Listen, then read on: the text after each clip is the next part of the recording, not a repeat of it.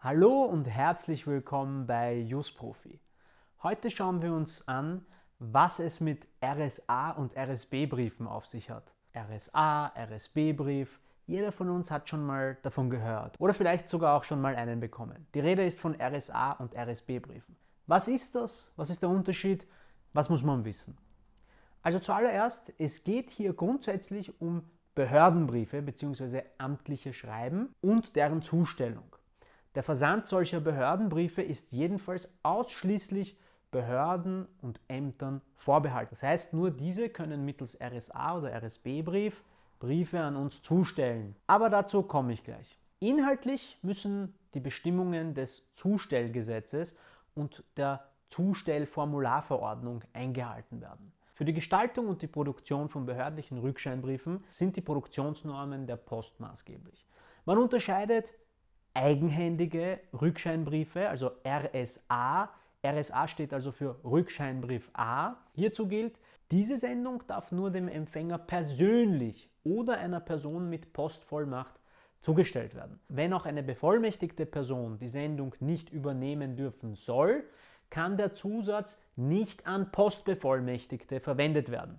Beispiele hierfür sind etwa Erledigungen in Verwaltungsstrafsachen oder wenn die Zusendung des Aktivierungscodes bei Online-Aktivierung der Bürgerkarte notwendig wird und so weiter und so fort. Es gibt unzählige Beispiele. Falls ihr noch weitere kennt, schreibt sie gerne in die Kommentare.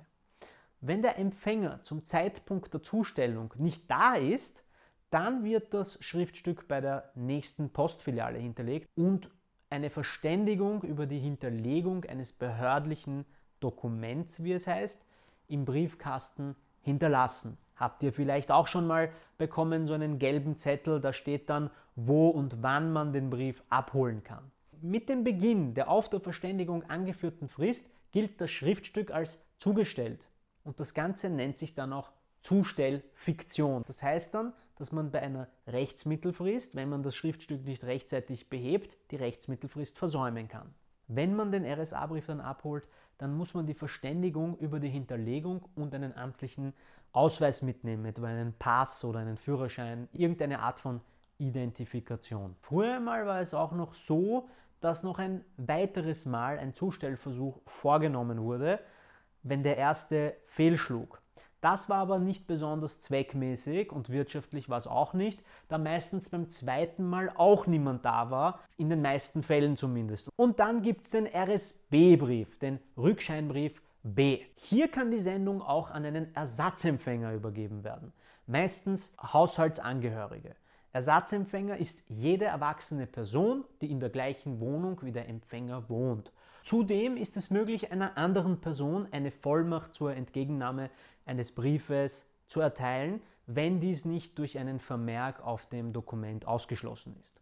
Auch Arbeitnehmer und Arbeitgeber des Empfängers, die zur Annahme der Sendung bereit sind, können Ersatzempfänger sein. Ist der Empfänger ortsabwesend und kann deshalb von der Zustellung nicht rechtzeitig Kenntnis erlangen, weil der Brief an einen Ersatzempfänger zugestellt wurde, ist die Ersatzzustellung unwirksam. Beispiele für RSB-Briefe sind gerichtliche Schreiben, zum Beispiel eine Klage, ein Bescheid oder ein Urteil, oder auch die Zustellung des Reisepasses. Zu guter Letzt noch ein konkretes Beispiel. Schauen wir uns die Zustellung einer Strafverfügung an. Seit dem 1. Juli 2013 werden Strafverfügungen nicht mehr als RSA, sondern als RSB-Brief zugestellt. Dadurch kann der Brief eben auch an einen Ersatzempfänger übergeben werden. Tag der Zustellung ist der Tag, an dem der Briefträger den Brief persönlich übergibt. Kann der Brief aber nicht persönlich übergeben werden, dann muss er bei der Post, dem Gemeindeamt oder der Verwaltungsbehörde hinterlegt werden. Hier wird der Brief dann mindestens zwei Wochen bereitgestellt, bis der Empfänger ihn abholt.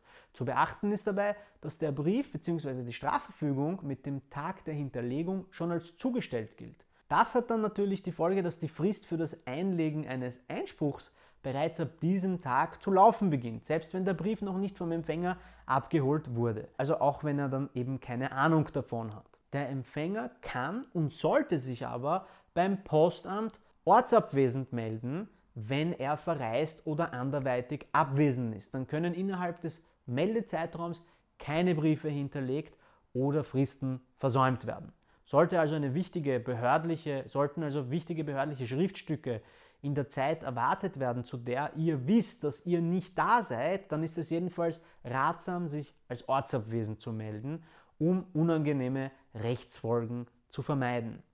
Das wäre jetzt jedenfalls der passende Zeitpunkt, ein Like zu hinterlassen. Damit helft ihr dem Kanal enorm. Ich hoffe jedenfalls, das war hilfreich und würde mich freuen, wenn ihr uns abonniert, falls ihr das noch nicht gemacht habt. Wir sind auf Facebook, Instagram, YouTube, TikTok und LinkedIn und auf allen möglichen Podcast-Plattformen für euch da, damit ihr immer rechtlich up-to-date bleibt. Mein Name ist Boris, das ist Use Profi und wir sehen uns beim nächsten Mal.